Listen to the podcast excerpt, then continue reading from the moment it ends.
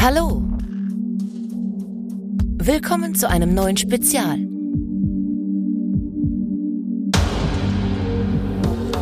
Und bei Let's Talk About Horror.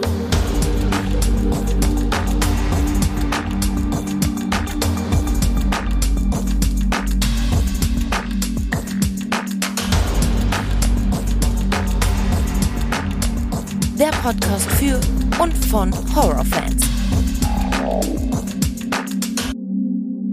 Ja, hallo liebe Leute und willkommen zurück zu einem neuen Spezial.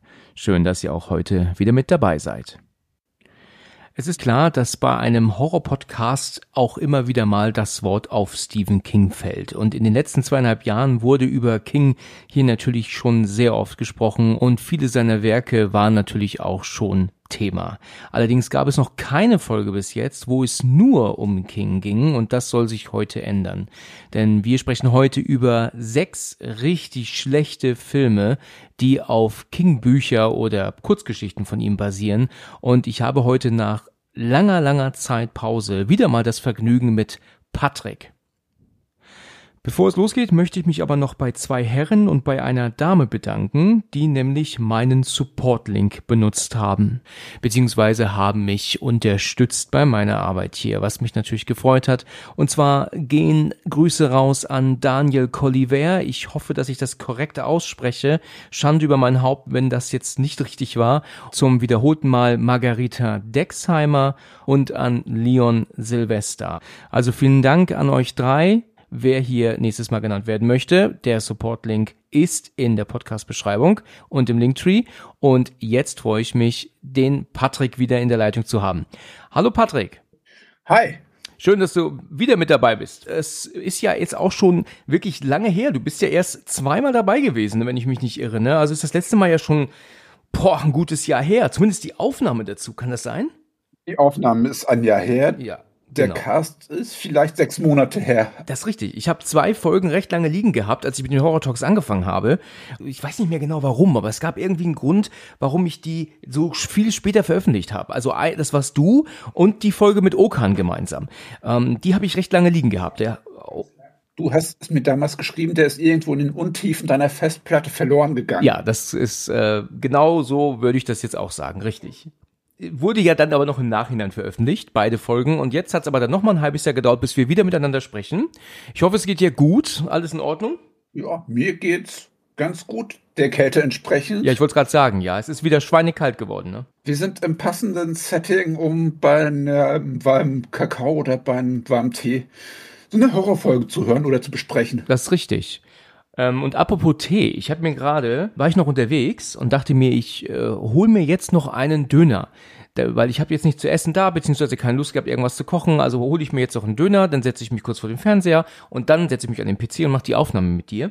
Und eben ist mir echt was Lustiges passiert. Ich sitze so in diesem Dönerladen drin und ähm, sag dann, dass ich gerne das hätte mit Knoblauchsoße. Und dann habe ich mich dann so hingesetzt an so eine Art äh, Theke dort, wo ich dann so mit dem Handy rumgefummelt habe. Und dann kommt dann so eine Mitarbeiterin und, und legt aber am Platz nebendran so, einen- so einen kleinen Unterteller mit so einer Tasse Tee hin. Und ich habe das aber nicht auf mich bezogen, ne, weil ich habe es nicht bestellt und, und aus welchem Grund sollte ich einfach Tasse Tee hingestellt bekommen. Also gehe ich davon aus, das ist wahrscheinlich für irgendjemanden, der sich da gleich oder die sich da gleich hinsetzen wird. Und dann sagt irgendwann der Verkäufer zu mir, Tasse Tee, das ist für Ihnen. Äh, Für mich. Und dann sagt er, ja, schwarzer Tee. Und ich meinte, den habe ich gar nicht bestellt. Und sagt er so, nee, ist ein Geschenk, ist ein Geschenk.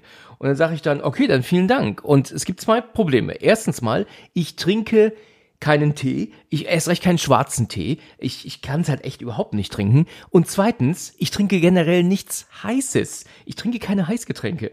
Und deswegen war ich halt in einer Zwickmühle, weißt du. Auf der einen Seite wollte ich es jetzt nicht ähm, wieder zurückstellen und sagen, danke, ich trinke keinen Tee, ich trinke nichts Heißes. Es wäre ja auch unhöflich gewesen. Aber ich habe mir ja einen Döner geholt. Ich habe gesehen, der war schon dabei, den einzupacken. Wie lange soll ich denn da sitzen und diesen Tee schlürfen, der jetzt noch seine 95 Grad hat? Was für eine Situation? Ich, ich, das habe ich noch nie erlebt. Ich habe da schon öfter was geholt und mir wurde noch nie einfach ein Tee hingestellt. Aber das ist eine komische Situation, oder? Weil ich, ich war dann jetzt äh, in diesem Punkt, wo ich jetzt natürlich nicht wollte, dass mein Döner jetzt kalt wird, weil ich ja ähm, sah, dass er den ja gerade auch einpackte. Aber ich kann ja auch diesen Tee nicht ähm, ähm, wegkippen oder also runterkippen, aber auch nicht ihn so wieder zurückzugeben. Jedenfalls habe ich mir jetzt hoffnungslos das Maul verbrannt. Ja, meine Zunge, Gaumen, also ganz toll. Ich habe die ganze Zeit jetzt in den, in den 30 Minuten, bevor wir jetzt aufgenommen haben, immer ähm, ähm, Cola im Mund gehabt, in den dicken Backen, um das zu kühlen. Ich, also jetzt momentan geht's wieder, aber es war ähm, vorhin, äh, habe ich mich schon geärgert darüber. Ich meine, das war ja eine nette Situation, aber weißt du, wenn er mir, wenn er mir ein Glas Cola hinstellt, dann finde ich das voll lieb, dann nehme ich das gern. Aber, aber einen frischen schwarzen Tee, äh, ich konnte es halt irgendwie nicht ganz nachvollziehen. Ja, aber trotzdem, GSC, zur Not hättest du dir auch deine kalten Finger dran wärmen können. Ja, so kalt waren die gar nicht. Ich kam gerade aus dem Auto. Aber weißt du, woran mich das erinnert? Ähm, das erinnert mich an den sogenannten Sozialitaliener, so haben wir den früher genannt, also meine damaligen besten Freunde und ich. Ähm, wir waren nämlich immer in einem, äh, bei einem Italiener essen damals und da haben wir auch gerne gegessen. Also eine beste Freundin, ihr damaliger Freund und ein bester Freund noch dazu, also wir waren zu viert. Damals war das allerdings noch ein anderer Betreiber als heute. Das ist ja auch schon 20 Jahre her, was ich hier erzähle. Naja, jedenfalls ist es so, dass da auch mal so eine Situation war, die so blöde war. Ich erinnere mich daran, dass ich mit ähm, den Freunden damals, damals dort essen gegangen bin wir saßen da zu viert. Dann gab es aber ein Menü, ne, was es, äh, was man wählen konnte, wenn man wollte. Und dann gab es dann eine Suppe, ein Hauptgang und ein Dessert. Und die drei haben sich alle für dieses Menü entschieden. Ich war aber auf Pizza aus. Also habe ich gesagt, ich werde eine Pizza nehmen. Ja, und dann hieß es dann dreimal das Menü, einmal die Pizza. Gut. Und jetzt war aber dem ähm, Betreiber des Ladens das irgendwie unangenehm, mich jetzt bei der Suppe zugucken zu lassen, obwohl ich es ja so bestellt habe. Also hat er mir eine Suppe ausgegeben, habe ich also auch eine bekommen. Später war es ihm aber auch unangenehm, mir beim Dessert zu gucken zu lassen, also hat er mir auch ein Dessert ausgegeben. Jetzt war ich natürlich in einer ganz doofen Situation. Jetzt, jetzt habe ich ein Dessert und eine Suppe ausgegeben bekommen, die ich ja gar nicht bezahlt habe. Also wie, wie mache ich das jetzt? Gebe ich jetzt besonders viel Trinkgeld? Sage ich jetzt, er soll das berechnen, beides? Das ist eine ganz doofe Situation. Ist totaler Quatsch, aber das, das war mir total unangenehm. Wir sind mittlerweile von Höflichkeit komplett überfordert in dieser abgefuckten Zeit. Ich merk's schon. Nicht alle, ne? Zum, leider nicht alle, aber es gibt so gewisse Leute, also wie wir jetzt oder wie uns, ähm, die dann da echt Probleme haben, darüber nachzudenken. Weißt du, ich, ich wusste halt nicht, was ich machen sollte. Wenn ich jetzt dem anderen, der anderen Bedienung dafür Trinkgeld gebe, hat er eher da was davon, aber nicht der, der Restaurantbetreiber. Ja, also was mache ich denn da jetzt? Auf der anderen Seite, streng genommen, mache ich halt gar nichts, weil es war ja seine Entscheidung. Aber ich will ja auch nicht gehen, weil ich ja auch aus der Gastronomie bin natürlich, wissend, dass er jetzt vielleicht denkt, was ein Arschloch. Der ist ein Arschloch, der kriegt Dessert und ähm, ähm, Suppe spendiert und, und, und gibt nicht mal was oder oder so. Es ist eine ganz doofe Situation gewesen damals. Und ein anderes Mal, als wir dort waren, und das war glaube ich auch das letzte Mal, danach sind wir nicht mehr hingegangen, da waren wir ebenfalls wieder zu viert und wir haben nur zu dritt gegessen. Der beste Freund, der hatte schon gegessen und der saß halt nur dabei, um was zu trinken. Aber wir anderen drei haben gegessen. Und dann kam dann irgendwann der ähm, Restaurantbetreiber und hat ihn dann so auf ihn gezeigt, hat gemeint, kommen Sie mal bitte mit mir, kommen Sie mal gerade mit mir. Und, und er war total erschrocken, denkt so, oh Gott, was, was habe ich falsch gemacht? Und dann ist er mit dem Restaurantbetreiber um die Ecke verschwunden. Naja, und als er dann später wieder zurückkam, also wenige Momente später, da hat er dann uns angeguckt und war knallrot im Gesicht. Danach hat er uns dann irgendwann erzählt, also der Abend lief dann ab wie sonst auch, aber da hat er uns dann erzählt, dass der ihn zur Seite genommen hat und hat ihn gefragt, ob er sich nichts zu essen leisten könnte. Denn wenn dem so wäre, würde er ihm was ausgeben. Das ist natürlich auch nur nett. ja, das ist ein Ding, oder? Oh, ich meine, das ist natürlich auch nur nett gemeint, aber es war so unangenehm für ihn und die Situation vorher bei mir mit diesem, mit diesem Menü, dass wir wirklich gesagt haben, da gehen wir nicht mehr hin. Und ich glaube auch nicht, dass ich da jemals wieder drin gesessen habe seitdem in den 20 Jahren, obwohl es ja hier nur ein Ort weiter ist. Verrückte Situation. Aber gut. Und ein bisschen beschämt natürlich. Genau. Aber ja, damit sind wir auf einem Level, wo es heute hingeht. Ja, richtig. Genau. Wir reden nämlich heute, jetzt kommen wir mal zum Thema. Ich rede hier von aus meiner Vergangenheit hier wieder. Alles gut. Wir machen heute ein Spezial und wir reden über Stephen King Filme. Jeder von uns nennt drei allerdings sehr schlechte Verfilmungen von seinen Büchern. Und ich glaube, man kann echt behaupten, dass es von King sehr viele schlechte Filme gibt. Ich würde mal sagen, mehr schlechte als gute, oder? Und als du mir dieses Thema vorgeschlagen hast, dachte ich, ist der wahnsinnig, der sticht in ein Wurmloch. und hab kurz überlegt und hatte dann sehr schnell sehr viele Seiten vollgeschrieben und habe mir diese drei Filme, die ich ausgewählt habe, heute auch noch mal in eine Art Binge-Marathon gegeben. Ehrlich? Jo. Das ist ja äh, erstaunlich, dass du dir da sogar die Mühe gemacht hast. Also bei mir ist es ja eigentlich so, wenn ich weiß, ein Film hat mir nicht gefallen, dann wird er mir so gut wie unwahrscheinlich beim nächsten Mal gucken dann äh, dann doch gefallen. Es gibt so ein paar Filme, mit denen habe ich echt Probleme und du hast es gerade eben vorher gesagt, ne, vor der Aufnahme, dass du mit einem Titel wahrscheinlich so ein bisschen ähm, alleine da stehen wirst. Ne, was hast du dir gesagt? Du, wie hast du dich ausgedrückt? Ich werde damit vielleicht eine Kontroverse auslösen. Das war dein, das war dein Wort. So ist es. Und ich bin sehr gespannt. Ich, ich wollte jetzt gerade sagen, eventuell nehmen wir ja vielleicht sogar den gleichen Film, aber das glaube ich jetzt dann doch nicht. Ich habe den einen, den ich jetzt gleich nennen werde, schon ab und zu mal erwähnt. Ich ähm, werde jetzt trotzdem gleich nochmal eben sagen, weil der, weil der halt einfach so unfassbar grottig ist. Und dann gibt es noch einen, der ist sowieso grottig, da wird mir wahrscheinlich jeder zustimmen. Und bei dem dritten, da werden viele wahrscheinlich ähm, sagen, der hat ja wohl ein Rad ab. Der ist ja wohl nicht ganz dicht. Aber gut, ich bin sehr gespannt. Hattest du denn Probleme, die drei zu finden? Hattest du da zu viele schlechte Filme? Oder ähm, ging dir das leicht? Mm, nein, mir sind direkt drei Filme eingefallen. Ich hatte dann auch keine Probleme, die irgendwie zu finden. Ich wollte die nur noch mal auffrischen, weil zwei der drei Filme waren ewig her.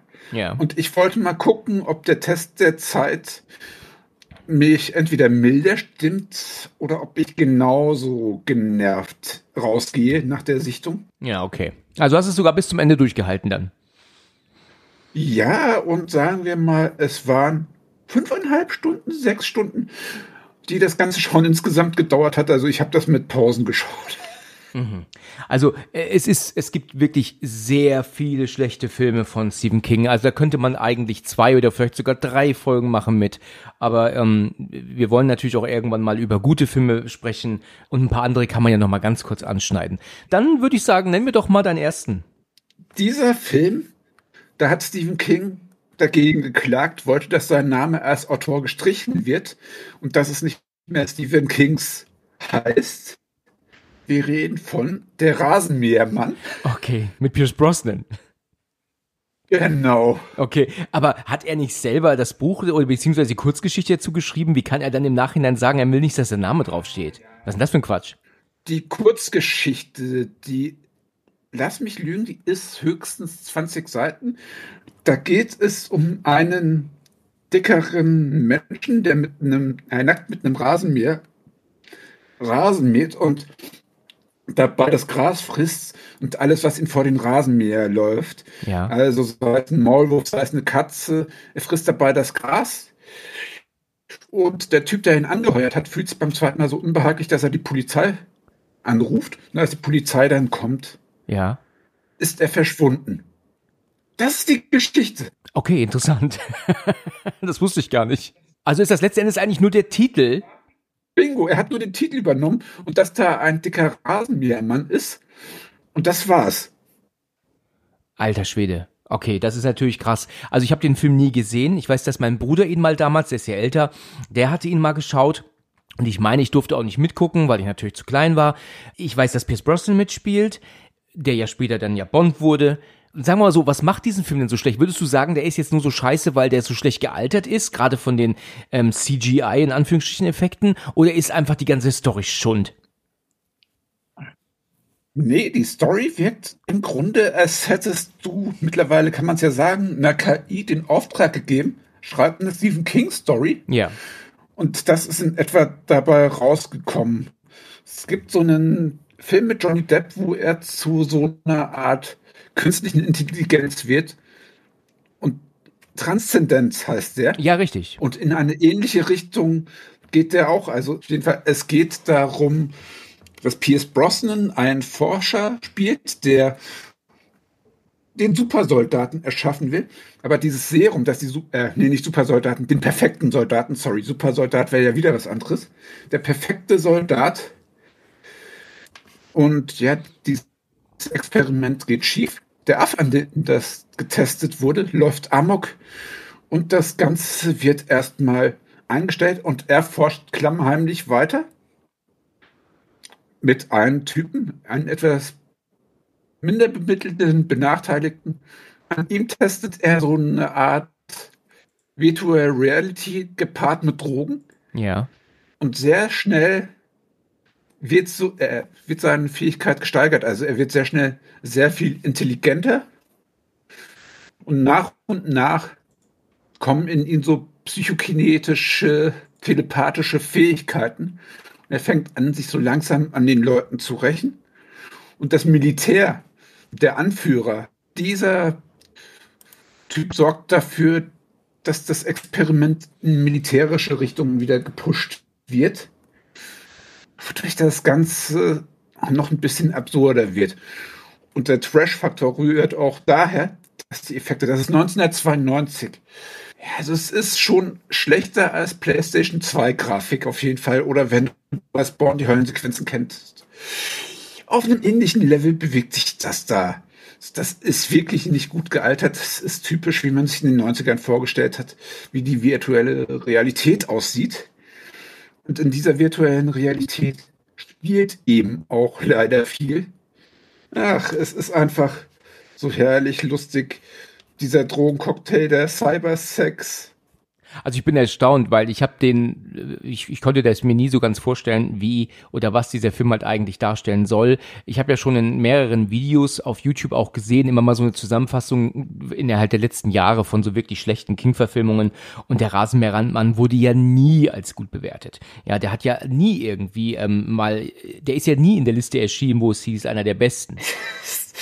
Es ist so herrlich absurd, wenn man es schaut. Also es ist auch ein guter Trash-Film, wenn man so will. Auf der Ebene macht das Spaß und man findet diesen Film umsonst auf YouTube. Da findet ihr den, könnt den legal anschauen. Also ja, es kommt halt immer drauf an. Ne? Es kann ein Film halt wirklich richtig, ähm, richtig ähm, schrottig sein und ähm, macht aber trotzdem Spaß. Oder er ist halt einfach schlichtweg schrottig und man er kotzt einen nur an. Ja, und äh, sowas brauche ich halt dann tatsächlich nicht. Also ich muss halt nicht einen Film gucken, der schlecht ist, der mir halt dann aber auch jeden Spaß nimmt, weißt du? Aber es gibt durchaus auch Leute, die auf die Art Trash abfahren, die diese Art Trash suchen. Okay. Gut, in Ordnung. Also der Rasenmähermann auf jeden Fall schrottig. Ich hab's äh, geahnt. Du hast mich jetzt nicht überrascht. Das war jetzt nicht der, mit dem du eine Kontroverse auslöst, ne? Nein, natürlich nicht. Auch wenn, Vielleicht in der Hinsicht Stephen King-Film, weil er hat seinen Namen streichen lassen. ja, okay. Okay, gut. Dann würde ich dir mal meinen ersten nennen. Ich, ähm, wie schon, also wie wir ja alle wissen, das ist jetzt keine Top 3, ne? Also wir machen jetzt äh, keine Reihenfolge, welcher Stephen King-Film wirklich eine ultimative Enttäuschung für mich war. Gerade weil mein Bruder am Tag vorher noch im Kino gewesen ist und mir vorgeschwärmt hat, was das für ein super Film war, war Dreamcatcher ich habe das jetzt schon zweimal erwähnt, ja. Also es gibt, glaube ich, äh, schon mehrere Folgen, wo ich das sage. Deswegen werde ich mich nicht zu weit äh, jetzt hier aus dem Fenster lehnen, beziehungsweise mich wiederholen. Erstmal die Frage an dich. Was hältst du von Dreamcatcher? Er macht auf eine seltsame Art Spaß. Also es gibt eine Sequenz, wo die Aliens kommen und Morgan Freemans Armee diese Alien-Armee niederballert, da hat das immer wieder so einen gewissen Spaßfaktor und okay. es gibt auch wirklich ein paar prominente Darsteller, zum Beispiel Damien Lewis. Ja, das stimmt. Morgan Freeman, Donny Wahlberg, Timothy Oliphant, Thomas Jane. Aber ja. im Prinzip ist das es, wenn du da noch einen Alien reinpacken würdest, wenn du diesen Film komprimieren würdest und wenn du dabei unglaublich viele Furzwitze einbauen würdest. Ich habe den Film damals im Kino geschaut und auch echt gespannt, gerade weil mein Bruder vorher so so ähm, ähm Lobeshymnen von sich gegeben hat. Ich saß exakt mit den drei Freunden im Kino, von denen ich gerade gesprochen habe, mit dem ich im Restaurant war. und wir saßen in der letzten Reihe im Kino damals, das weiß ich noch, und ich weiß, dass ich irgendwann keinen Bock mehr hatte, dass der irgendwie nicht so dieses Gefühl ausgestrahlt hat, man ist gefesselt. Und ich guckte so äh, in die Gesichter meiner Freunde, die ja alle auf die Leinwand guckten, und ich konnte das denen im Gesicht ansehen, dass es ihnen genauso ging. Also ich war nicht der Einzige. Die drei anderen waren auch relativ abgefuckt, weil der Film schlichtweg scheiße war. Abgesehen von den ersten 45 Minuten würde ich sagen. Der Film hat ja eine gewisse Spannung, die er aufbaut. Klar, der hat diese, diese Furz- und Rülpswitze, die da die ganze Zeit kommen, die waren jetzt wirklich ähm, ein bisschen zu viel. Und ich erinnere mich auch, dass, dass die Leute aus dem Kino gegangen sind. Also da waren so ein paar Pärchen und so, die sind durch die Reihe gelaufen, sowohl bei uns als auch weiter unten im Saal, die den Raum verlassen haben. Die hatten keinen Bock mehr.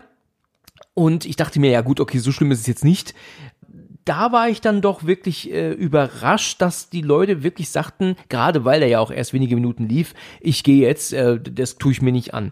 Was ich noch weiß, ist, dass diese Übersetzung so völlig fehl am Platz war, weil der, dieser dicke Mann, der ja da kommt und ständig am Rumfurzen und Rülpsen ist, äh, da ist ja diese eine Figur, sitzt doch dann so gegenüber und sagt doch dann, ach du heilige wenn er rülpst. Ich weiß nicht, warum sie auf die Idee gekommen sind, das so zu übersetzen. Vielleicht sagt das auch im englischen Original so. Ich glaube aber nicht. Jedenfalls war das einfach so eine harte Übersetzung zu dem Zeitpunkt, dass dass das Kino gegrölt hat vor Lachen. Die, die waren, dachten, die hören nicht richtig. Und auch das hat dafür gesorgt, dass andere beleidigt den Saal verlassen haben. Naja, Jedenfalls hat der Film ja eine gewisse Spannung, die er erst aufbaut, aber die geht rapide runter, sobald diese ganze Army-Kram dazukommt, mit Morgan Freeman ja, der ja dann auch dabei ist, der ja so nebenbei jemanden in die Hand schießt und sagt, ich habe ihn Kriegsgericht erspart und so, alter Schwede, das war so eine Scheiße. Also ich, ich kann mich gar nicht mehr an das Ende erinnern. Ich weiß nur, dass ich wirklich froh war, dass er irgendwann rum war. Mein Vater war bis zu diesem Buch, bis zum Buch zu Dreamcatcher, ein absoluter Stephen King-Fan bei dem Buch war er auch genervt und hat gesagt, ja, bevor Stephen King sich in die Aliens verliebt hat, ja. es war auch schon bei Tommy Knockers der Fall. Oh Gott. War er ein guter Autor. Und danach war er irgendwie nicht mehr ganz der Alte. Vielleicht war es auch, dass er aufgehört hat mit dem Drogenkonsum. Ja. Aber war denn Dreamcatcher auch schon so ein schlechtes Buch dann? Ist es nicht nur der Film, sondern auch das Buch? Das Buch war auch nicht besonders, muss ich dazu sagen. Also im Prinzip war der Film fast schon konsequent. Nur war da diese nette Geschichte über Duddits. Den haben wir gar nicht erwähnt, obwohl es um Duddits den Dreamcatcher geht. Das ist dieser benachteiligte Junge, den retten alle. Er hat gewisse Fähigkeiten. Also auch da haben wir wieder einen benachteiligten Jungen mit Fähigkeiten. Typisch Stephen King. Ja. Die retten ihn und irgendwie sind sie seit dem Tag, wo sie ihn gerettet haben, mit ihm verbunden und er hat allen diesen Freunden so eine Art Fähigkeit verliehen. Das war am Anfang noch wirklich interessant und wir wollten wissen, was passiert da jetzt? Und dann ist es ja wirklich mit dem Einzug des Militärs rapid bergab gegangen. Ich hätte gern mehr von dieser netten Freundschaftsstory gesehen, die für mich auch wirklich das Interessante an S ausgemacht hat. Ja die Story über die Freunde und über Duddits, die war nett. Das Ganze drumherum war eben nicht gut. Echt nicht gut. Und auch der Mir Lewis überdreht komplett ab dem Moment, wo er dann vom Alien besessen ist und dann in seiner Art Kammer ist und versucht, äh, Selbstgespräche führt. Das ist dann so absurd. Ja, ich ähm, weiß noch, dass dieser Moment, wo ja dieser Typ dann im Badezimmer verschwindet und die ja dann immer klopfen und er meint, kann man nicht mal in Ruhe auf Toilette sein und so, das, das fand ich schon gar nicht äh, so verkehrt. Das war schon spannend. Das hatte auch eine gewisse Komik, weil einer von denen ja der so ein bisschen der Comic Relief ist und wie sie ja dann, weil er sich ja nicht mehr meldet, dass das Bad dann stürmen oder die Tür eintreten und er ja dann, glaube ich, als, als Leiche in der Wanne sitzt dann, ne? Ich glaube, er hockt in der Wanne, wenn ich mich nicht irre. Und dann haben sie ja dann irgendwie dann äh, die die doch irgend so ein Wesen, das ja dann in diesem Klo ist und dann muss er ja drauf sitzen. Ähm, wir wollen jetzt hier nicht zu viel spoilern, das haben wir ja auch gesagt. Ähm, ähm, jedenfalls ist dieser Film bis zu dem Zeitpunkt schon gruselig und spannend gemacht, aber er will danach einfach nicht mehr zünden. Und ich äh, habe vor vielen Jahren mal nach vielen Jahren, also nachdem ich im Kino geguckt habe, mir gesagt, dem werde ich mir heute Abend anschauen und werde ihm eine neue Chance geben. Und ich war auf der gleichen äh, Ebene. Also ich habe den immer noch ja. scheiße gefunden. Und das ist ein Film, der hat mich, ähm, ja, also der, das ist dann so eine tolle Produktion. Der ist ja wirklich auf einer Ebene mit Der Nebel und Green Mile und aber eben wirklich schlecht trotzdem. Der ist hochwertig. Jedenfalls ist Dreamcatcher ein Titel, wo ich sagen muss, der ist richtig grottig. Bin gespannt, ob vielleicht andere von euch sagen, nee, nee, der ist schon gut, aber den, den musst du dir einfach nochmal geben oder du verstehst ihn nicht, keine Ahnung. Jedenfalls äh, habe ich diesen Film halt schlichtweg nie was abgewinnen können. So, äh, Dreamcatcher. Dann hast du doch bestimmt auch noch mal einen Titel für mich. Nennst du mir jetzt den mit der Kontroverse oder nimmst du mir noch einen anderen? Nö, ich steigere mich. Okay. Jetzt komme ich mit dem Regiedebüt, beziehungsweise dem einzigen Film, den Stephen King selber gedreht hat und auch das Drehbuch dazu geschrieben hat. Er hat mehrere Titel. Rea M auf Deutsch, es begann ohne Warnung. Maximum Overdrive oder eben auch Trucks hat einen Soundtrack von ACDC. Das muss man ihm lassen. Und die zwei bekanntesten Darsteller in dem Film sind Emilio Estevez und Giancarlo Esposito. Oh, Emilio Estevez ist natürlich ein Name. Von, also ist aus den 80ern, ne? 1986, ja. Ja, okay. Ich wusste, dass King einmal Regie geführt hat und dann nie wieder. Das ist dieser Film. Das ist dieser Film, okay. Und warum ist der jetzt schlecht? Wegen der Story oder weil er scheiße gemacht ist? Oder was genau ist daran jetzt so kacke? Es ist beides. Die Story ist komplett dumm und drüber. Es geht darum, dass im Jahr 1987 ein Kometenschweif quasi über die Erde fliegt und dieser Kometenschweif lässt alle Elektronik und alle Trucks durchdrehen und einige Leute müssen sich dann in so eine Art Imbiss verschanzen und versuchen dann diese Trucks zu bekämpfen. Das ist so die Handlung. Der Anfang ist wirklich eine Trash-Granate schlechthin. Das hört sich schon so an, ja. Du hast am Anfang Stephen King, der von einem EC-Automaten als Arschloch beleidigt wird. Du siehst, wie bei so einem Footballfeld wieder einer an so einem Getränkeautomat ist. Und dann wird er erstmal mehrmals in die Eier mit Getränkdosen beschossen. Er geht auf die Knie, wird dann ein paar Mal in den Kopf geschossen, sagt dann zu Boden und dann schießt er gefühlt 200 Dosen aus dem Automaten und ein kleiner Junge kriegt dann auf diesen Automaten zu, blockt das erstmal mit seiner Maske und dann rennt der weg. Und gerade als er weggerannt ist, kommt dann ein Junge angefahren, der mit dem Fahrrad auf die Schnauze fliegt und dann von einem Truck überrollt wird, beziehungsweise erstmal ein Plakat umfährt. Und in dieser Art Trash bewegt sich dann der ganze Film. Eine Kellnerin wird von einem von einem elektrischen, äh, von einem elektrischen Messer attackiert und dann meint so einer der äh, Gäste, oh, findet sich sogar die Elektronik scharf, so sinngemäß übersetzt. Ja. Du hast einen dieser Trucks, der sieht aus wie so ein Truck, der das Gesicht vom äh, Green Goblin hat, also diesen ja, jetzt erinnere ich mich. Gegner von Spider-Man. Ja, ich erinnere mich, wo du das gerade sagst. Das ist so ein grinsender Truck vorne. Ja, ja, ja, ich weiß, sehe es jetzt Genau. Ist das denn auch auf dem Buch von ihm basierend oder hat er nur das Drehbuch geschrieben so? Es gibt so eine Kurzgeschichte, die hat er dann im Nachhinein veröffentlicht, weil Stephen King da wirklich beweisen wollte, oh ja, er kann alles. Wir wissen, er hat danach nie wieder einen Film gedreht und auch Giancarlo Esposito, wirklich sehr, sehr bekannt aus Breaking Bad, aus The Boys, als Bösewicht in einem der Far Cry-Teile.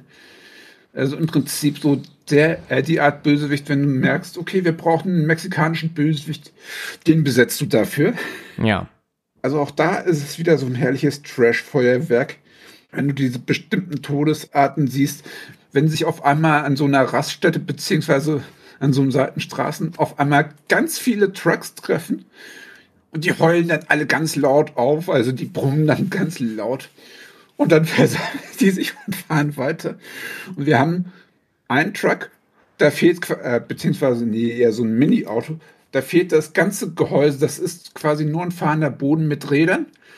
In der Mitte ist eine Hupe und ein Maschinengewehr. Und das Ding kommuniziert dann. Also es gibt Morse-Codes oder es schießt rum. Okay, das hört sich sehr interessant an, ja. Beziehungsweise nicht.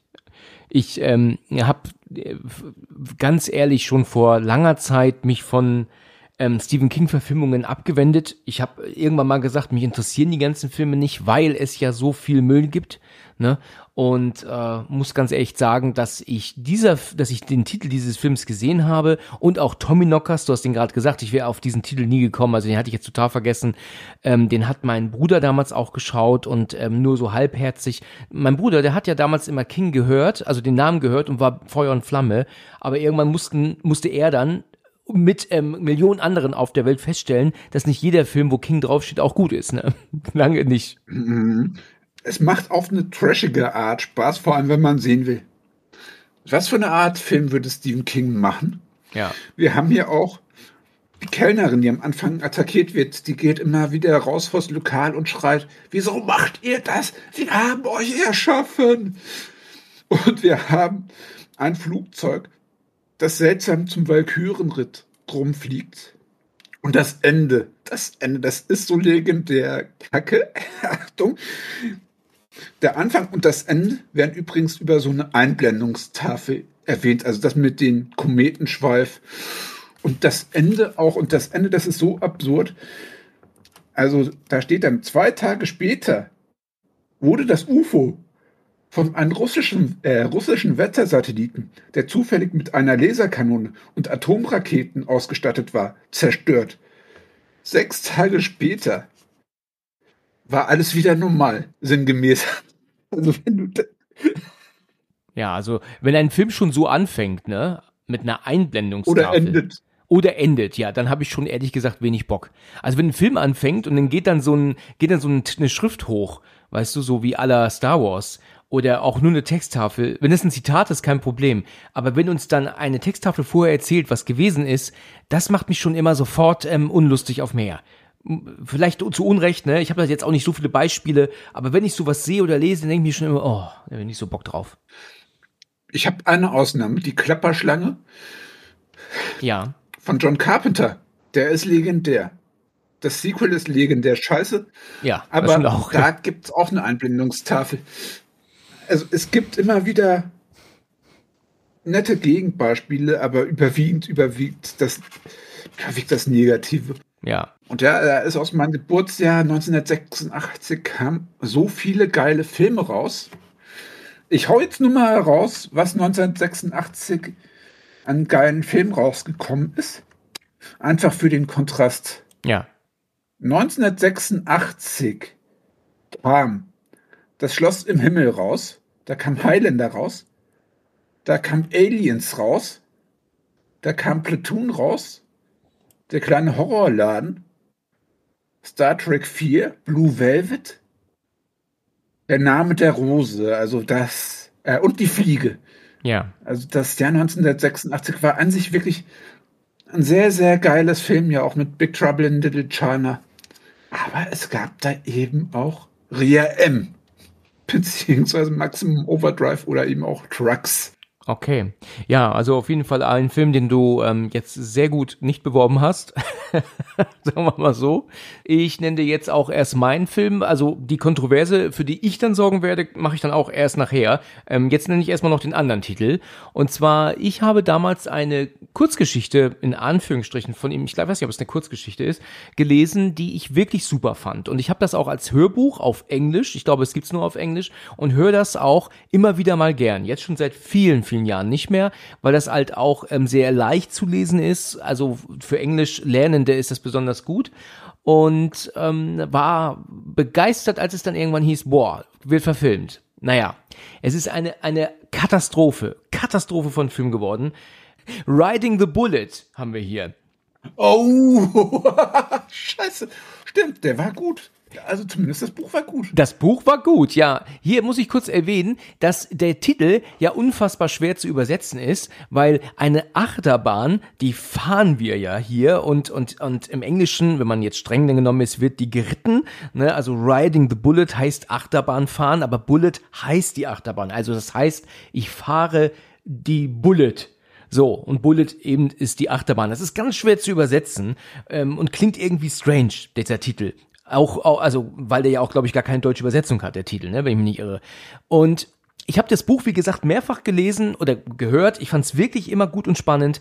Aber dieser Film, was war das eine billige Hühnerscheiße? Also ich war wirklich entsetzt. Ich das Buch war auch auf eine, äh, das Buch war auch auf eine Art berührend, muss man sagen. Also es war so eine kleine, schöne, emotionale Story. Es war eine Gefühlsachterbahnfahrt irgendwo, ja. Deswegen daher eher der Titel rührt. Es war auch ein kostenloses E-Book. Aber ja, der Film ist absolut Grütze. Und natürlich, es fängt schon damit an, dass man daraus einen 90-minütigen Film draus machen muss. Richtig. Und das Ganze wirklich mit irgendeiner unnötigen Kacke streckt.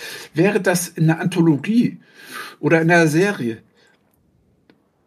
so ein Spezial, so eine Folge, lass es zum Beispiel bei Guillermo del Toros Kabinett der Kuriositäten sein, dass du da eine Stephen King Story einbaust.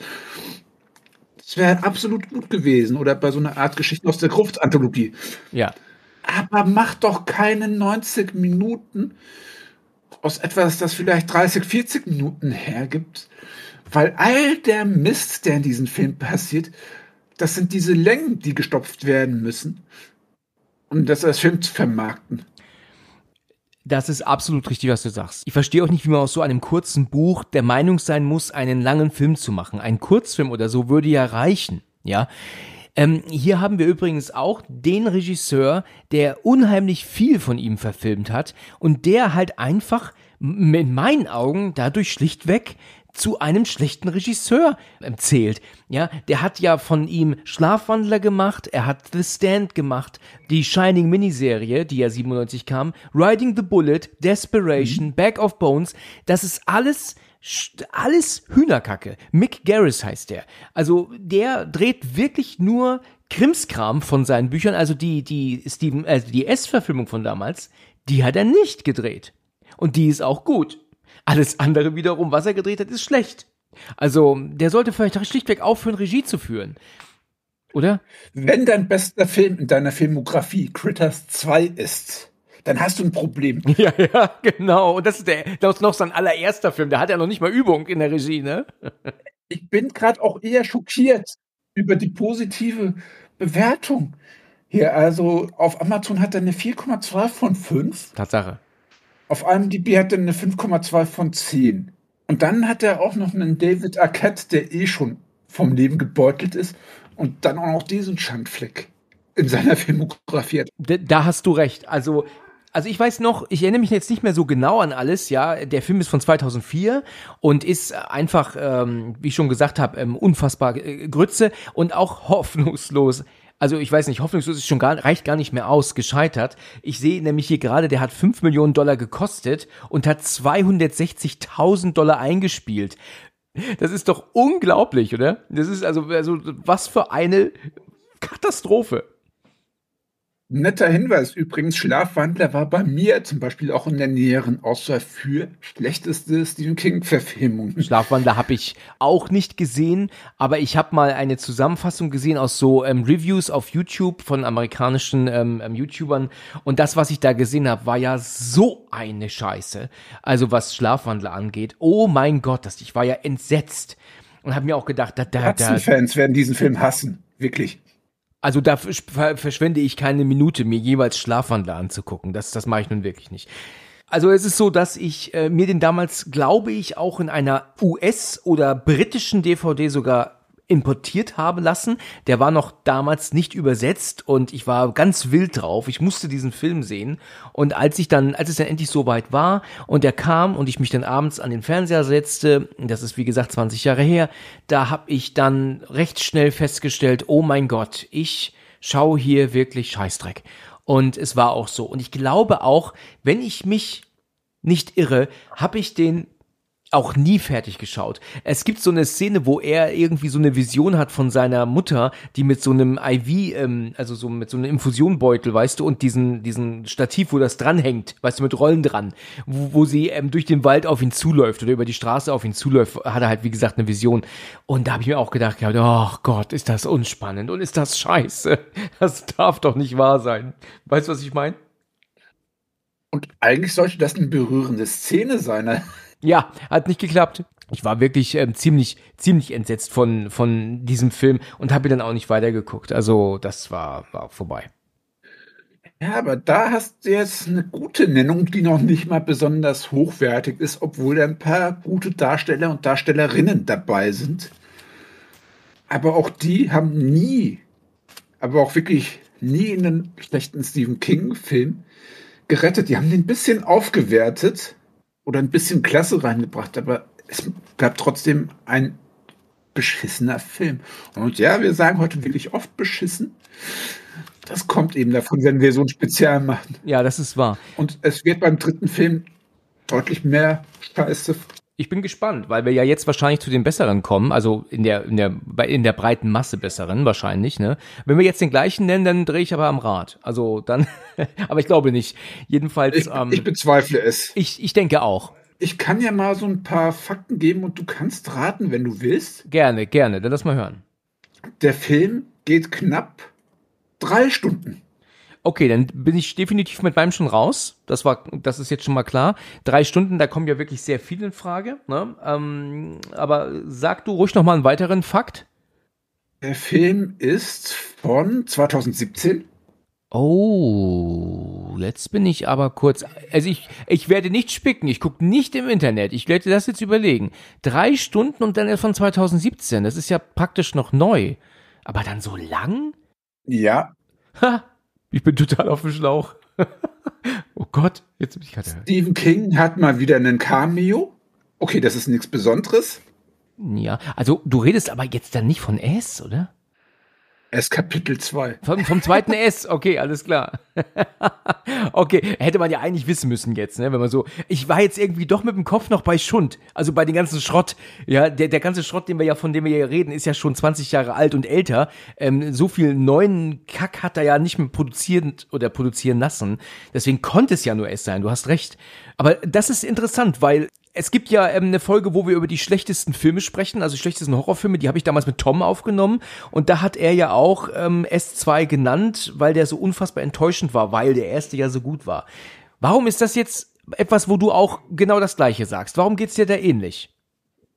Es geht mir ähnlich, weil dieser Film wirklich sehr schön vor Augen führt, was mit einem Regisseur passiert, man ihn wirklich alle Szenen dreht, die er drehen wollte und er dann wirklich so gar nicht an die Kandare genommen wird und irgendwas zwischen Best of drin lässt, dabei den ersten Teil irgendwo verrät, weil er dieselbe Story quasi nochmal erzählt, also den ersten Teil damit obsolet macht. Mhm. Also es gibt gewisse Traumastellen, zum Beispiel Beverly, die von Männern beziehungsweise von ihrem Vater geprügelt wurde, misshandelt wurde. Und man sieht hier immer wieder Rückblenden, die auch darauf Bezug nehmen. Also man hat gedacht, dass dieses ganze Rückblendenzeug mit dem zweiten Teil abgehakt wurde. Aber man hat gemerkt, oh, die Jungdarsteller, die waren ja alle so gut. Also müssen wir irgendwie die nochmal einbauen. Die wurden digital verjüngt. Ja. Man hat immer weiter noch Stories hinzugefügt. Zum Beispiel jetzt auf einmal, wie sie ihre Losershütte entdecken. Richtig. Es ist wirklich so elementar wichtig, dass wir merken, wo hatten die ihr Treffpunkt für die Story. Wir mussten doch unbedingt alle erfahren, dass sich die Gruppe mal zwischenzeitlich getrennt hat. Wir mussten unbedingt noch mal so ein paar Rückblenden haben von unserem Hauptcharakter. Hier jetzt in der älteren Version auch gespielt von James McAvoy, wie er seinen kleinen Bruder verloren hat ihm hinterher trauert. Pennywise wurde hier zu einem Nebendarsteller in seinem eigenen Film degradiert. Der Film bringt es auch gar nicht gut rüber, dass es quasi so das pure Böse ist und damit auch sein Umfeld infiziert. In dem Film denkst du eher, Pennywise ist jetzt fast noch das harmlosere Übel, weil die Leute hier sind teilweise verrückt wie Scheißhausratten es gibt zum Beispiel eine Gruppe homophober Jugendlicher. Ja, direkt zu Anfang meinst du, ne? Ja, direkt zu Anfang, die einen Homosexuellen zusammenschlägt. Ja, genau. Pennywise steht fast nur grinsend daneben. Und du denkst, hm, irgendwo ist dieses Umfeld um Pennywise fast noch toxischer. Also wirklich die ganze Gegend dreht hier komplett am Rad. Oder du hast diese berühmte Stelle, die siehst du auch im Trailer, wo Beverly bei dieser Alten ist, einen Tee trinkt und auf einmal siehst du irgendeinen so nackten Umriss im Hintergrund rennen. Und später kommt auf einmal eine riesige nackte Frau, die aussieht wie diese gestörte aus falsches Spiel mit Roger Rabbit. Also diese gestörte Notgeile, die dann auf Bob Hoskins zurennt. Ja. Dieser Film schafft es auch so dermaßen, seine Jumpscares zu demontieren, dass man fast denkt, man sieht ja oft Parodien von Jumpscares. Noch dazu kommt, dass dadurch, dass wir jetzt wirklich auch alte Hasen haben, die wir öfter kennen, dadurch ist der Cast nicht mehr unverbraucht. Wir haben einen Bill Hader, wir haben einen James McAvoy, wie heißt es, Jessica Chastain. Und irgendwie ist jetzt auch da eine gewisse Art Marvel-Humor mit reingeflossen. Im ersten Teil, da war so eine schöne Coming-of-Age-Story, da hat es uns immer wieder ein bisschen schockiert, wenn Pennywise dieses Umfeld traktiert hat, wenn das Umfeld die traktiert hat, weil diese Gesichter waren unverbraucht. Das waren Kinder, die konnten sich nicht wehren. Aber wenn diese gestandenen Erwachsenen-Darsteller, auch wenn sie gut gecastet sind, wirklich in jeder fucking Situation einen lockeren Spruch auf den Lippen haben, dann nimmt das dem Urbösen plötzlich wirklich die Bedrohung. Andy Muschetti hat wirklich nicht verstanden, was seinen ersten Teil so gut gemacht hat. Und als er freie Bahn bekommen hat, hat er wirklich jede Szene gefühlt reingepackt, die er gedreht hat. Hat dann den ersten Teil verraten, hat mit seinen Witzen das Ganze torpediert. Würde da nicht S draufstehen, ich werde dem Ganzen milder gewogen, das ist nun mal es. Und es hat teilweise eher schon einen Evil Dead Humor. Also es gibt auch eine Szene, da wird Richie von einer riesigen Holzfällerstatue angegriffen. Oder wir haben eine Szene, da kotzt eine alte Frau den Hypochonder der Gruppe in den Mund und dazu läuft Angel in the Morning. Also als würde sie eine Jukebox quasi auskotzen. Und ich habe mich im Kino ernsthaft gefragt, was soll denn der Mist? Und dann hörst du den Audiokommentar von Annie Muschetti und meint, er wollte etwas Neckisches machen. Und ich denke, ja, das ist genauso neckisch wie jemand ins Wohnzimmer zu kacken, weil diese Szene einfach komplett kacke war, weil ich nicht wusste, was er mit diesen komischen Jumpscares bezweckt. Noch dazu werden immer wieder so Handlungsstränge aufgegriffen wie Henry Bowers, der jetzt auch böse ist, der irgendwo so am Rand stattfindet. Ich sag nicht, dass die Darsteller das scheiße machen. Jessica Chastain macht das Ganze gut. Bill Hader macht das Ganze sehr gut. Der spielt in einer meiner Lieblingsserien der letzten Jahre mit. James McAvoy. Er bringt das super rüber, wenn er aus Nervosität anfängt zu stottern. Noch dazu hast du jetzt auf einmal einen Hauptcharakter-Switch. Im ersten Film hat man Ben Hanscom, als Hauptcharakter dargestellt. Er hat quasi die Rolle von Mike übernommen, auch dadurch, dass er in der Bibliothek so ziemlich alles über Pennywise rausgefunden hat. Ja. Und jetzt hast du auf einmal Mike, der diese Rolle übernimmt, der von einem Ritual von Chit redet, das wir im ersten Teil so nie erfahren haben. Es werden auf einmal im zweiten Teil so ganz beiläufig Sachen als wichtig vorausgesetzt, die im ersten Teil nicht mehr ansatzweise erwähnt wurden. Und wenn du dann immer wieder die alten Leute hast, die diese Rückblenden sehen und haben, dann macht das den ersten Teil überflüssig, weil all das, was der erste Teil erzählt wird, wird hier noch mal ein bisschen wiedergeholt. Also, dass dieser Film drei, äh, ja, doch fast drei Stunden geht. Und jetzt kommen wir wirklich zu dem Punkt, es ist wirklich schwer, diesen Film so zu, äh, so umzusetzen, weil Stephen King war da in seiner Koksphase. Also er hat wirklich einiges geschrieben, das du in diesem Film hättest nicht unterbringen können. Zum Beispiel die Schildkröte oder dieses Ritual, wo Beverly quasi mit allen dieser Jungs schläft. Das ist ja auch verrückt. Wie, wie kann man sowas schreiben? ja, Stephen King erinnert sich ja noch nicht mal, dass er dieses Buch geschrieben hat. Ich muss da mal was zu sagen. Also ich habe den ersten Teil damals gesehen äh, in Hürth, weiß ich noch. Da war ich äh, dort im, in dem, im UCI und habe den wirklich super, super klasse gefunden. Ich habe den echt genossen. Und als der zweite rauskam, war ich auch voll des Lobes. Ich weiß, dass ich den geguckt habe. Ich war mit meinem Bruder und mit meiner Mutter im Kino. Allerdings guckten die beiden was anderes. Die hatten keinen Bock auf S2 und ich war dann alleine. Und dann haben die dann danach noch ein bisschen auf mich gewartet, weil der Film ja länger war. Und ich habe diesen Film wirklich genossen. Ich habe ihn geguckt und fand ihn spannend und gruselig. Ich muss aber auch sagen, ich habe ihn seitdem nicht mehr geschaut. Ab und zu vielleicht mal so ein bisschen, aber ich habe den nie wieder geguckt seitdem und habe mir aber immer gesagt, ich muss ihn mal wieder gucken. Also, dass der Film nicht so gut geworden ist, habe ich dann erst später durch meinen Bruder erfahren, weil der hat ihn ja dann auch geguckt den zweiten Teil. Also wir hatten praktisch hier die gleiche ähm, Situation wie damals mit Dreamcatcher, weißt du? Jeder hat dem anderen gesagt, der Film ist gut und dann war der nächste und dann war derjenige aber dann enttäuscht danach. Und hier war es halt jetzt so, ich habe zu meinem Bruder gesagt, boah, der zweite S, super. Und er hat es mir gemeint, was war das denn für eine Scheiße? Und habe ich aber auch gedacht, was redest du für einen Unsinn? Das ist ein guter Film. Jetzt höre ich ja mittlerweile sehr viele sagen, dass der Film nicht so gut ist. Und klar, äh, viele Dinge, von die du jetzt auch gerade erwähnt hast, die, die, die kommen nicht so gut an. Das stimmt. Äh, dass man jetzt nochmal dann doch die Kinder mit reinbringt, die man dann auch digital verjüngt, was man irgendwie schon sieht, ähm, das ist keine gute Idee gewesen. Aber der Film hat trotzdem seine spannenden Momente. Also ich kann ihn jetzt nicht komplett niedermachen. Der Film macht trotzdem Spaß. Das unterstelle ich ihn nicht. Ich sage nur, dass der Film wirklich, jetzt kommen wir wirklich zu meinem größten Kritikpunkt, am Schluss auch eine sehr, sehr fragwürdige Moral hat und quasi mit einem Kalenderspruch endet. Dieser Losers Club wird am Schluss zu Mobbern. Also die mobben S bzw. Pennywise ja wirklich zu Tode. Ja, stimmt.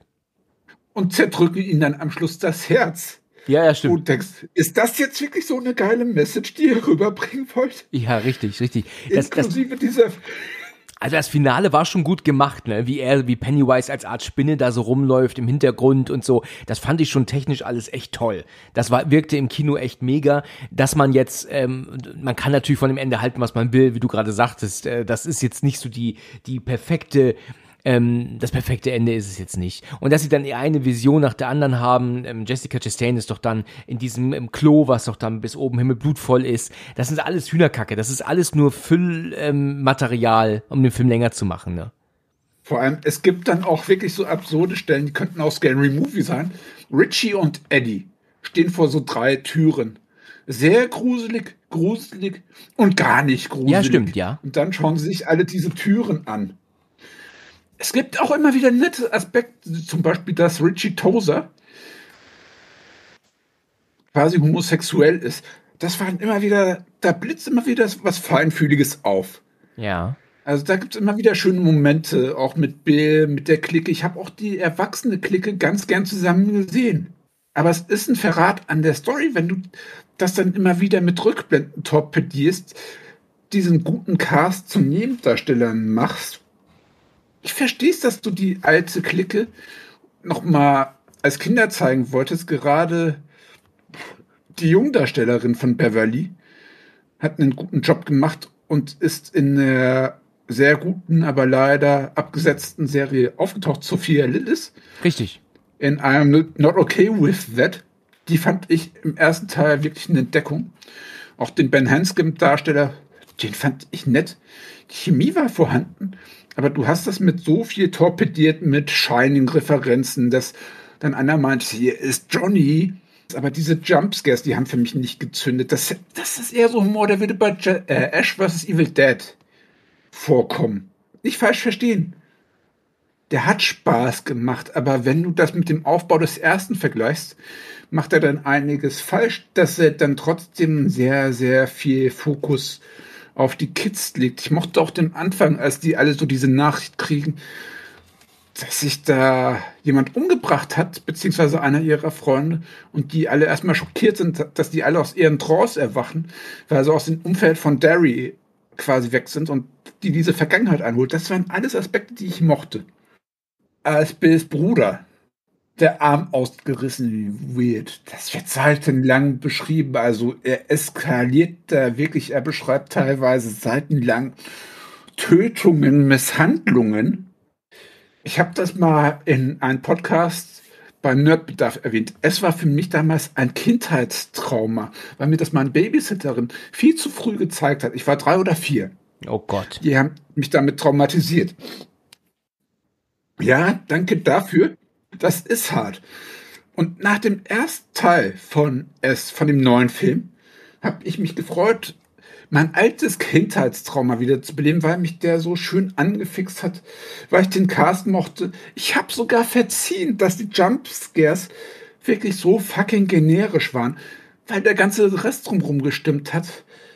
Weil ein Stellan Skarsgård als Pennywise auch irgendwie super war. Ja, das stimmt. Aber durch die Struktur musst du sagen, dass diese alte Verfilmung, diese alte Serienverfilmung, die echt nicht gut gealtert ist, dass die strukturell besser ist. Und das ist dann schon Armutszeugnis. Aber ja, damit ist die Kontroverse. Nö, ich würde sagen, so kontrovers ist das gar nicht. Ich glaube, da bin ich gleich kontroverser jetzt. Weil ähm, du ja nicht der Einzige bist, der sagt, dass S2 schlecht war. Okay, alles klar. Ich komme dann jetzt mit meinem dritten Film, der meiner Meinung nach unfassbar lahmarschig ist, abgesehen vom interessanten Anfang. Ich äh, habe schon sehr viel gehört, dass sie diesen Film wirklich feiern, dass sie den ganz toll finden, dass er spannend ist, gruselig und so weiter und so fort. Ich habe ihn dann mir dann irgendwann angeguckt, weil ich mir dachte, okay, jetzt bin ich echt gespannt. Und leider wird dieser Film zu einer nichtssagenden Aneinanderreihung von Buh-Szenen, die dann irgendwie, ja, enden und es ist vorbei. Hast du eine Ahnung? Da gibt es bei den Neuverfilmungen so viele. Ja, okay. Das ist das Problem. Redest du vom Friedhof der Kuscheltiere Remake? okay, ich kann, sag's jetzt einfach. Für mich richtig schlimm ist 1408. Uh, den fand ich sogar spaßig. Okay, okay. Also pass auf, ich sage erstmal kurz meine Meinung dazu. Ich finde diese Idee um den Autoren ähm, John Cusack wirklich gut ne, dass er hier ähm, ähm, sich dann einem auf Geister ähm, suchen dann macht oder beziehungsweise ja versucht zu zeigen, dass das alles nur Hokuspokus ist, dass er entweder verarscht wird oder die Leute, die bilden sich was ein.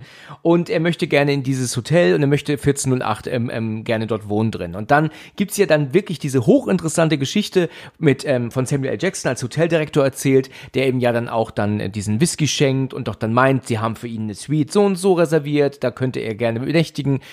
Und dann erzählt er doch, dass da, dass dieses Zimmer nur einmal, äh, ich glaube in der Woche nur mal schnell durchsaugen oder so, damit da oder die Heizung anmachen, damit die Rohre nicht nicht frieren. Ich weiß es nicht. Jedenfalls ist es so, dass er dann ja ähm, ein alles möchte, um dafür zu sorgen, dass er nicht in diesem Raum schläft, in diesem Zimmer. Okay. Es ist aber so, dass er hart bleibt. Er sagt hier, diese Geschichten sind alle ganz spannend, aber ich will jetzt da drin rein und, und der lässt sich, ich meine, streng genommen könnten die auch einfach sagen, nein und gut ist, aber sie lassen sich hier dann doch bequatschen. Ich weiß gar nicht, wie er das überhaupt schafft, aber wir sehen ja dann auch, beziehungsweise zeigt er ja dann auch Bilder von irgendeiner, ähm, von irgendeiner, äh, wie soll ich sagen, äh, äh, äh, Zimmermädchen, die sich doch dann irgendwie die Augen ausgestochen hat und dabei lachte. Ich glaube, so habe ich das in Erinnerung. Also wirklich richtig interessant. Und wie er dann dort ist und dann merkt, dass da was ist und da was ist, das finde ich alles echt gut erzählt und fesselt mich auch. Aber dann schwenkt der Film um, ich habe es gerade schon gesagt, in eine Aneinanderreihung von Szenen, die dann hier gruselig ist und dann mal da gruselig ist und dann kommt er nicht raus und dann verschwindet dieser Techniker doch einfach wieder wortlos. Das fand ich interessant, weil die Heizung ja nicht geht, das war noch gut. Aber am Ende bekommt seine Ex-Frau doch dann auch eine, eine Videobotschaft von ihm, die er selber ja gar nicht äh, gemacht hat, damit die in eine Falle gelockt wird. Was soll ich sagen? Letzten Endes ist der Film dann nicht mehr interessant, weil er da hatte auch diese Vision, dass doch dann jemand aus dem Fenster springt. Das ist so typisch King-mäßig unspannend. Erinnert so ein bisschen an die 1997 erschienene Shining Neuverfilmung, Fernsehfilmtechnisch dann das war dann doch nicht mehr gut. So, und jetzt darfst du mich an ausschimpfen. Ich schimpf dich nicht aus. Ich verstehe dich da in der Hinsicht, dass der irgendwann nicht mehr gruselig ist. Ja. Aber John Cusack, der spielt am Anfang dieses abgestumpfte Arschloch. Ja. So gut, dass ich ihm diese Tortur, die er durchleidet, wirklich gönne. Ich habe den Film in so einer Special Edition, da gibt es noch ein alternatives Ende, das dann nicht ganz so milde ist, wo er dann am Schluss auch drauf geht. Ja. Wo das Ganze dann wirklich noch so einen, so einen netten, bösen Touch hat. Vielleicht bin ich deswegen milder. Ich wurde gut unterhalten. Er hat für mich eher sowas von so einer makaberen Horrorkomödie gehabt. Mhm. Aber als Grusel hat der irgendwo am Schluss versagt. Und der kam in ich glaube, in einem Jahr raus, als auch Stephen Kings Der Nebel rauskam. Und gegen den stinkt der natürlich dann extrem ab. Wobei ich bei Der Nebel wirklich eins der abscheulichsten Kinoerlebnisse hatte. Also da saß ich in einem der Frankfurter Kinos. Neben mir hat da eine Frau einem Herrn einen Blowjob verpasst. Das ist nicht dein Ernst. Und das, das hast du dir gefallen lassen? Ich hatte so einen lauten Lachflash, dass die beiden wirklich beschämt rausgegangen sind. Naja, das will ich, Ich auch meinen. nicht gefallen lassen. Ich hab's, ich hab dir rausgelacht. Ja gut, okay. Also das kann ich natürlich verstehen, dass du, dass du das negativ im, im Kopf hast. Ähm, sowas äh, hab, verbindet man natürlich, ne? Kennst du Sylvester Stallones Daylight? Ja, ne? Kennst du bestimmt Daylight. Ja. Habe ich einmal gesehen, glaube ich, nie wieder. Und ähm, als ich den damals im Kino geguckt habe, hier bei uns im Ort, da ist mir während der Film lief ein Kondom auf den Kopf ge geworfen worden. Ähm, ein ausgepacktes. Das war jetzt natürlich nicht benutzt. Ne? Aber irgendjemand hat dann da ein Kondom Ich wollte rumgeworfen. gerade fragen. Nein, nein, nein, natürlich nicht. Also das, das lag nur plötzlich auf einmal bei mir auf dem Kopf. Ich habe das dann genommen und habe es dann auch angeekelt dann fallen lassen. Ich habe dann aber später extra noch mal geschaut ne, und habe gesehen, okay, das war halt nur ausgepackt und das war jetzt definitiv unbenutzt. Ich meine, man nimmt noch ein benutztes Kondom mit ins Kino.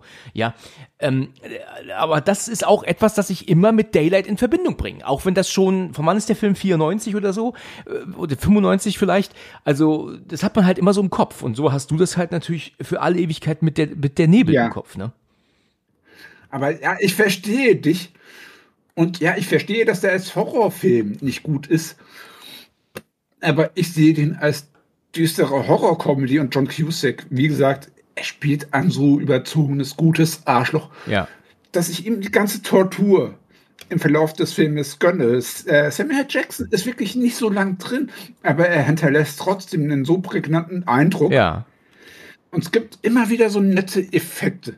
Also ich muss sagen, dass ich ähm, jetzt, vielleicht ist es ein bisschen streng zu sagen, der Film ist richtig schlecht. Das will ich eigentlich so gar nicht sagen. Ich wollte jetzt halt nicht diese absoluten Standardfilme nennen, ne, die wir jetzt schon alle genannt haben.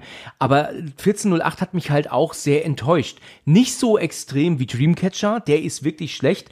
1408 ist halt streng genommen, wenn ich das jetzt alles zusammenrechne, für mich auch ein schlechter Film.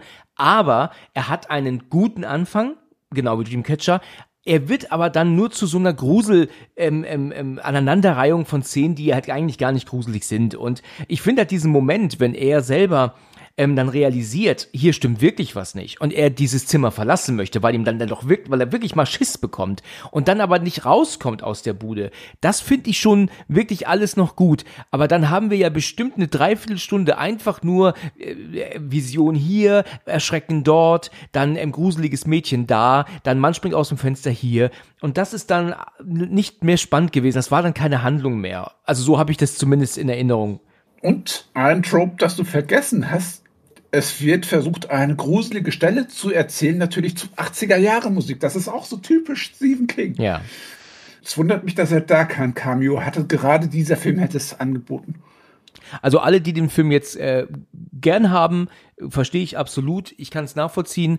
Für mich hat er dann einfach nicht mehr das geboten, was er zu Anfang an ähm, aufgebaut hat. Da war die Geschichte wirklich spannend erzählt, alles gruselig, aber es driftete dann ab. Das ist der krasse, äh, kra- krasse Gegenteil zu zum Beispiel Event Horizon. Das wird ja auch, der wird ja auch super toll erzählt und diese ganze Geschichte um dieses Raumschiff und, und wollen dann hin. Nur mit dem Unterschied, dass der Film durchgehend spannend dann auf dem Schiff bleibt und nicht nur der Anfang spannend ist. Ne? Und äh, hier driftet die, für mich also so dieser, dieser Spannungsbogen ganz extrem ab, wenn ich dann nur äh, Szenen sehe, die mich dann irgendwie gruseln sollen. Weißt du, das ist wie bei diesem Film Annabelle, den ich jetzt neulich besprochen habe. Der zeigt halt auch nur irgendwelche Gruselszenen an Gruselszenen an Gruselszenen, die halt letzten Endes alle ausgelutscht sind ohne Ende, nichts Neues bieten. Ähm, da werde ich dann halt auch, da bin ich dann nicht voll mehr dabei in der heutigen Zeit. Ne? Weil Event Horizon, wenn du den erwähnst, kommt bei mir aber so dieses alte Trauma hervor. Ich würde so gern die Langfassung sehen. Die wir niemals sehen werden, leider, ja. Auch wenn der nicht so gut gealtert ist, aber ja, Event Horizon, ich mag ihn auch wahnsinnig. Ich gucke ihn auch gern. Wir kriegen halt nur leider nie die gute Fassung zu sehen, deswegen schade. Und das war einer der wenigen guten Filme vom Resident Evil-Macher. Also bevor er mit Mila Jovovich zusammengekommen ist, war das sogar noch ein halbwegs kompetenter Regisseur. Das stimmt, ja. Jetzt ist Event Horizon leider zu kurz, ne? Der ist, ähm, ist ein großes Problem, dass der leider nicht so richtig schön lang ist. Für so einen Science-Fiction-Film, der auch so eine interessante Geschichte erzählt, ist der leider zu kurz. Vor allem, wir alle mögen Science-Fiction-Horror. Science-Fiction-Horror bietet so viele Möglichkeiten. Und nicht nur im Weltraum hört dich keiner schreien. Wie wenig Leute haben das wirklich konsequent umgesetzt, dieses in Weltraum hört dich keiner schreien. Aber auch dieses komplett isoliert, das ist ja quasi die, die Hütte in Shining mal 1000, wenn du das so genau nimmst, wenn irgendwas da auf diesem Raumschiff ist. Ja. Okay, wir haben jetzt jeder drei Filme genannt. Nimm mir doch noch mal einen Film, den du auch schlecht findest, aber der jetzt an deinen drei Teilen vorbeigerutscht ist. Wir haben das jetzt zum Beispiel mehrmals erwähnt, Stephen Kings Version von Shining. Ja. Der zwar deutlich näher am Buch dran ist und ich verstehe, wieso Stephen King ein Problem damit hat. Das war ja auch wirklich ein Running Gag bei Ready Player One. Der Autor hasst das Werk. Ja. Trotzdem, Stephen King hat dieses Genie von Stanley Kubrick nicht anerkannt. Er ist wirklich kritisch zu betrachten, wenn man betr äh, überlegt, was er der Wendy-Darstellerin angetan hat. Ja, stimmt. Das ist nicht zu unterschätzen. Aber der Film an sich ist wirklich ein grenzgenialer Klassiker. Ja, der Alkoholismus von Stephen King wurde nicht thematisiert. Aber okay, ich packe jetzt noch eine Kontroverse rein. Ja, mal los. Und eine aktuellere Verfilmung. Der Film an sich ist nicht schlecht, aber man hat da wirklich zu viel versucht. Jedenfalls, dieser Film hat das beste schlechte Casting überhaupt, weil ich den Darsteller eigentlich mag, aber er ist in dieser Rolle fehlbesetzt. Es ist ein Film von 2017, schon wieder 2017. Und auch eine der Verfilmungen von einem seiner Meisterwerke, beziehungsweise von einem seiner epischsten Werke. Also von Friedhof der Kuscheltiere redest du jetzt. Nein. Okay, dann mal, dann das mal hören. Dark Tower. Ach, natürlich. Matthew McConaughey und Idris Elba. Bingo. Idris Elba ist wirklich einer der äh, charismatischsten Darsteller an den prallen sogar so beschissene One-Liner, die jeden anderen lächerlich machen würden, ab. Und der macht die sogar noch irgendwo cool. Also ja, trotzdem, man hat dieses epische Werk auf, lass es zwei Stunden sein, runtergekürzt, hat da so eine Art Underworld-Rip-Off gemacht. Das noch nicht mal im Ansatz das erfasst. Du hast es danach darauf keinen Bock mehr es kommt jetzt demnächst eine Serie raus, die das hoffentlich besser macht. So unterhaltsam der Film ist. Er hat noch nicht mal an der Oberfläche dessen gekratzt, was dieses Dark Tower Werk wirklich ausmacht. Und wenn du vor allem den Fokus auf Jake legst, also das Kind, nö, es funktioniert einfach nicht. Ja, ich habe auch noch einen Film, den ich nennen wollte, eigentlich zwei sogar. Wer, welcher Film immer als sehr schlecht bewertet wird, ich ihn aber damals gut fand und ihn auch heute jetzt nicht so richtig schlecht finde, ist Langoliers. Der hat natürlich eine unfassbare Grütze an Finale. Das, das, wissen wir alle. Das ist wirklich eine katastrophale Scheiße, was da passiert mit diesen Monstern, die ja dann die Leinwand, Leinwand, die Landebahn meine ich oder Startbahn fressen. Das ist wirklich richtig schlecht. Aber die Idee, fand ich nicht verkehrt und auch so wie es erzählt wurde, damals war es okay. Wenn man das jetzt mit aus heutigen Sicht sieht, ist das natürlich schon Rotze. Also das ist wirklich Scheißdreck, ja. Aber ich fand ihn nie so schlecht, wie andere ihn mittlerweile ähm, be beschreiben. Kein Film, es ist eine Miniserie. Das wusste ich nicht. Ich dachte, das wäre ein Film. Nein, es ist eine Miniserie. Warum hat er das immer gemacht? Warum hat er immer seine Filme in Miniserien fürs Fernsehen verdrehen, ähm, drehen lassen? Das ist doch scheiße. Das ist doch einfach Kacke. Da hat er einen großen Fehler damals gemacht mit. Deswegen ist das immer nur halbgarer Kack, der da produziert wurde. Ich verstehe es, weil damals war die Fernsehlandschaft noch nicht so bereit. Da, damals war noch kein Netflix, kein Disney Plus oder so da, die dir eine Miniserie angeboten haben. Und du als Autor willst halt möglichst wenig Kompromisse eingehen. Bei einer Miniserie kriegt man mehr von dem Buch rein. Das muss man halt so sagen. Das stimmt natürlich. Und gerade ein Stephen King sagt dann natürlich, ja gern, macht das. Eine Qualität von der Miniserie damals nicht auf diesem Level war. Drauf geschissen. Heutzutage hätten wir da so eine HBO-Miniserie dreimal eine Stunde oder lass es auch ein Sechsstünder sein. Du hättest da wirklich eine nette, schöne Miniserie draus gemacht. Ähm, was ich auch noch erwähnen möchte, welchen Film ich damals abgebrochen habe, obwohl ich mich darauf gefreut habe, war Dr. Sleep. Der hat ja diese Shining-Referenzen, die ja wirklich super klasse aussahen, aber ich fand den Film nach den ersten 15 Minuten so gähnend lahmarschig, dass ich ihn dann ausgemacht habe. Vielleicht zu Unrecht, mag stimmen, aber wenn mich ein Film nach 15, 20 Minuten schon nicht eine Minute irgendwie gepackt hat, dann bin ich raus und dann bin ich zu abgelenkt und dann mache ich ihn aus irgendwann. Wie geht's bei wie geht's dir da? Ah, ich habe da wirklich einen gewissen Respekt davor. Also es liegt auch am Regisseur, an Mike Flanagan. Ja. Der hat zum Beispiel Spuk im Hill House gedreht. Der kann Stephen King-Verfilmungen wirklich gut machen. Nur Mike Flanagan hat hier wirklich dieses undankbare Erbe, dass er sowohl Stanley Kubricks Shining berücksichtigen musste, als auch irgendwo einen Spagat hinbekommen musste aus dem Original von Stephen King. Also er wollte auch irgendwo diese Essenz inhalieren und trotzdem wollte er irgendwo ein Sequel dazu schreiben. Ja. Also den Spagat musst du erstmal schaffen. Du hast hier wirklich einen extrem coolen Cast. Ich sage nur Ewan McGregor, Rebecca Ferguson. Die beiden sehe ich immer gerne. Nicht nur seit Mission Impossible oder ja. seit Star Wars. Die beiden sind schon allein ein Upgrade für den Film. Der Film hat für mich wirklich so ein bisschen was unfreiwillig komisches durch Rebecca Ferguson, die Rose the Head spielt, also ihre Gang. Inhaliert das Steam.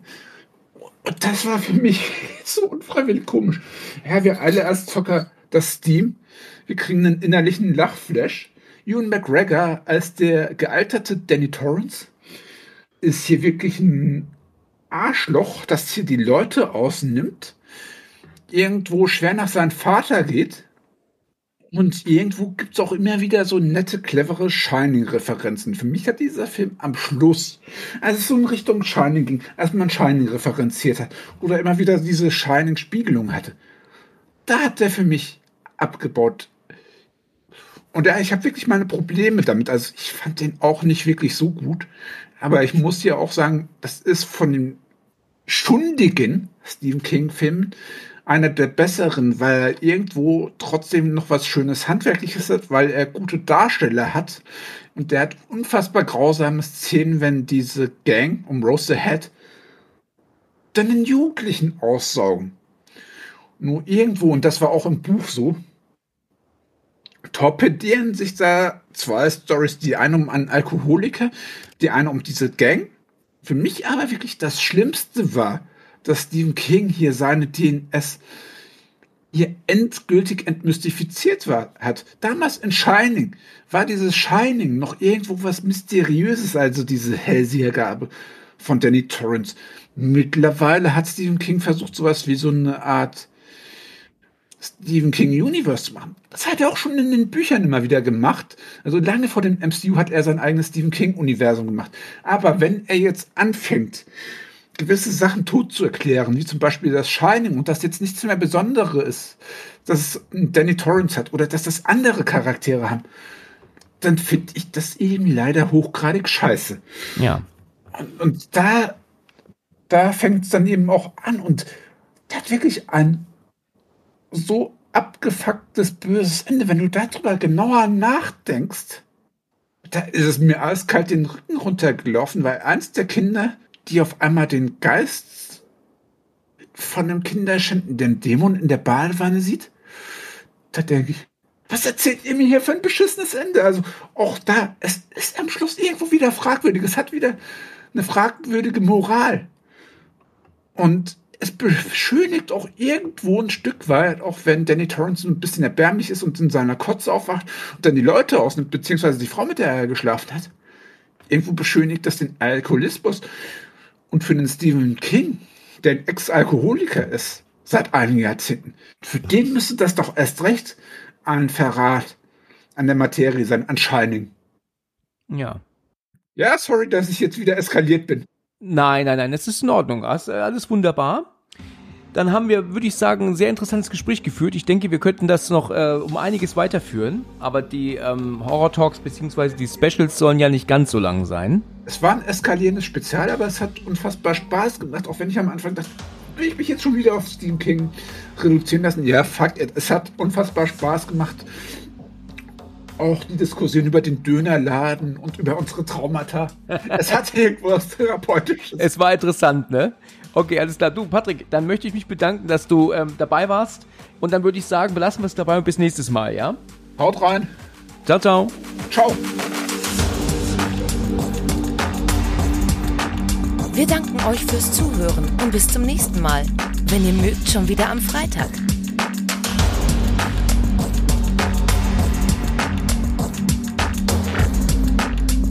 Der Podcast für und von Horrorfans.